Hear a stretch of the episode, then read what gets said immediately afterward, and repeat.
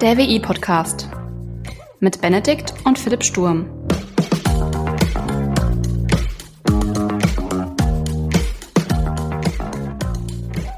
Hallo und herzlich willkommen zu einer Sonderfolge des WI-Briefings.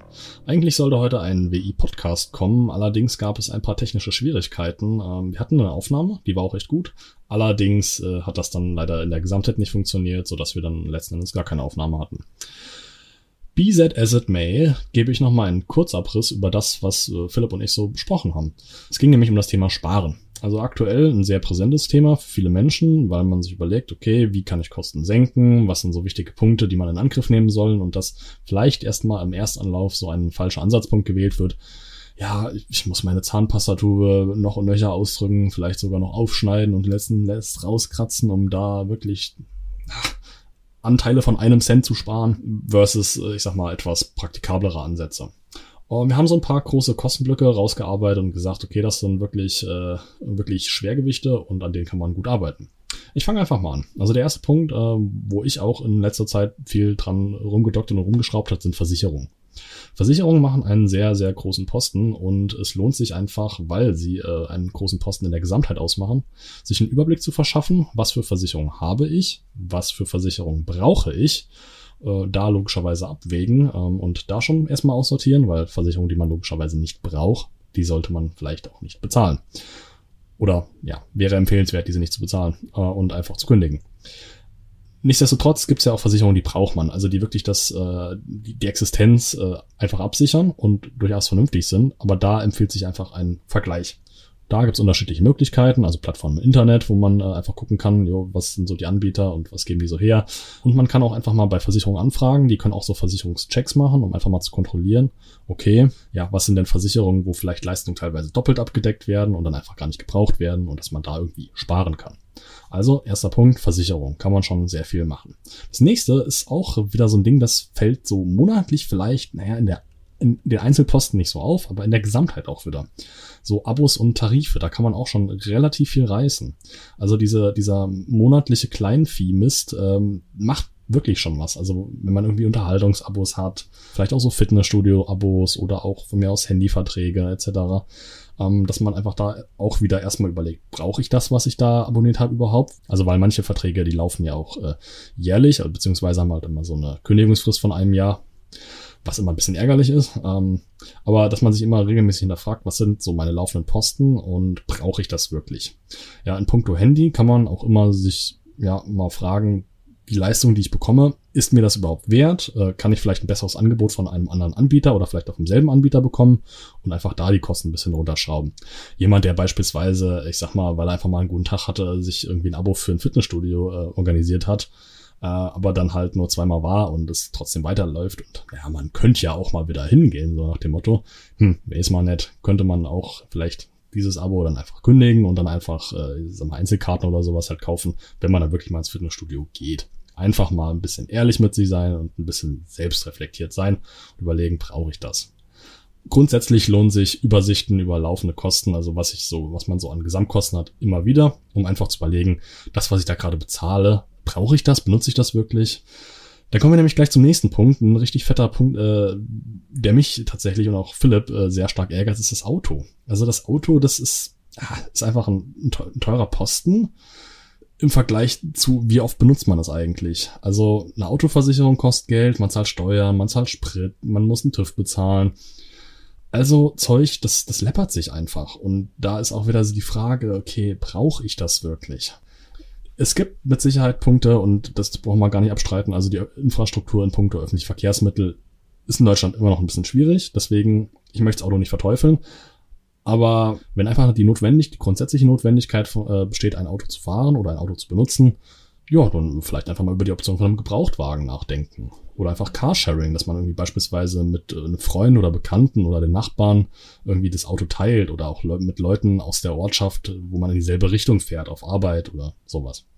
Einfach, dass man sich da irgendwie überlegt, kann ich diesen Posten irgendwie reduzieren. Ja, Sprit kann man sehr gut reduzieren, indem man auf öffentliche Verkehrsmittel ausweicht, wenn das denn gut möglich ist.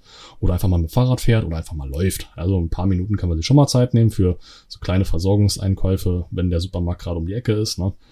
Oder man plant halt ein bisschen und sagt halt, okay, ich will jetzt nicht jeden Tag oder jeden zweiten Tag mit dem äh, Auto zum Einkaufen fahren und mache halt einen Wocheneinkauf.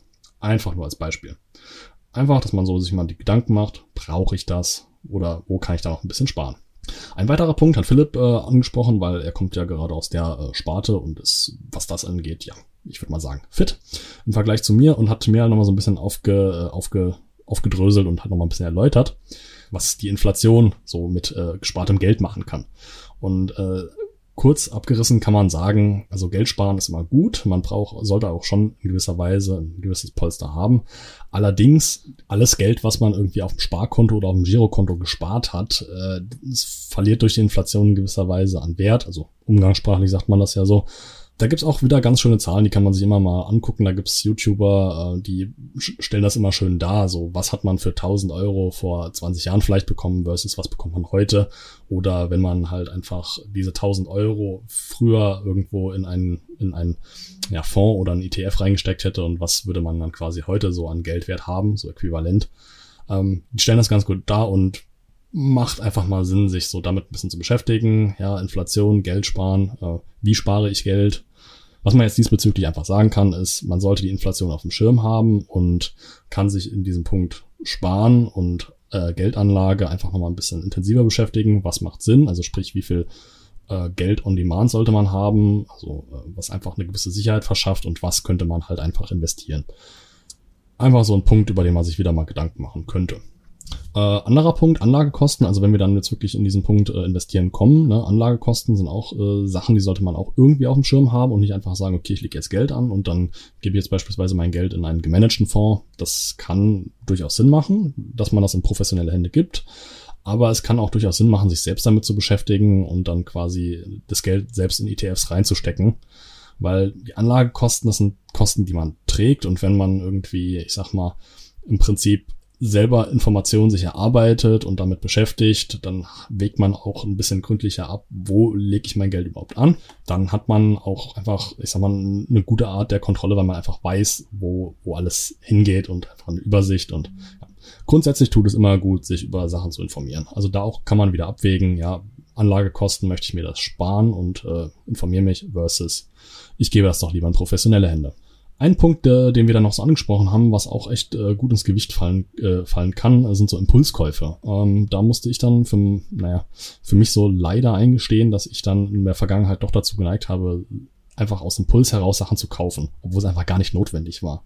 Die Summen, die haben sich echt teilweise geleppert. Ähm, hat mich im Nachhinein einfach geärgert, weil ich erst später diesbezüglich sensibilisiert wurde. Äh, aber auch da hilft es wieder, ne, wenn man etwas kaufen möchte, etwas, was tatsächlich auf finanzielles Gewicht fällt, gerade dann sollte man sich das überlegen, brauche ich das wirklich und vielleicht auch eine Nacht drüber schlafen, vielleicht auch eine Woche drüber schlafen, je nachdem, wie groß das Investment ist. Und dann auch wirklich überlegen, brauche ich das wirklich, wirklich, wirklich? Oder will ich es einfach nur haben? Weil wenn man es einfach nur haben will und der Nutzen sich auch irgendwie anders erzielen lässt und das auch wirklich ohne entsprechend größeren Aufwand, ja, dann sind wir ganz klar auf der Wollen und nicht auf der Brauchen-Seite und hm, sollte man das dann abwägen.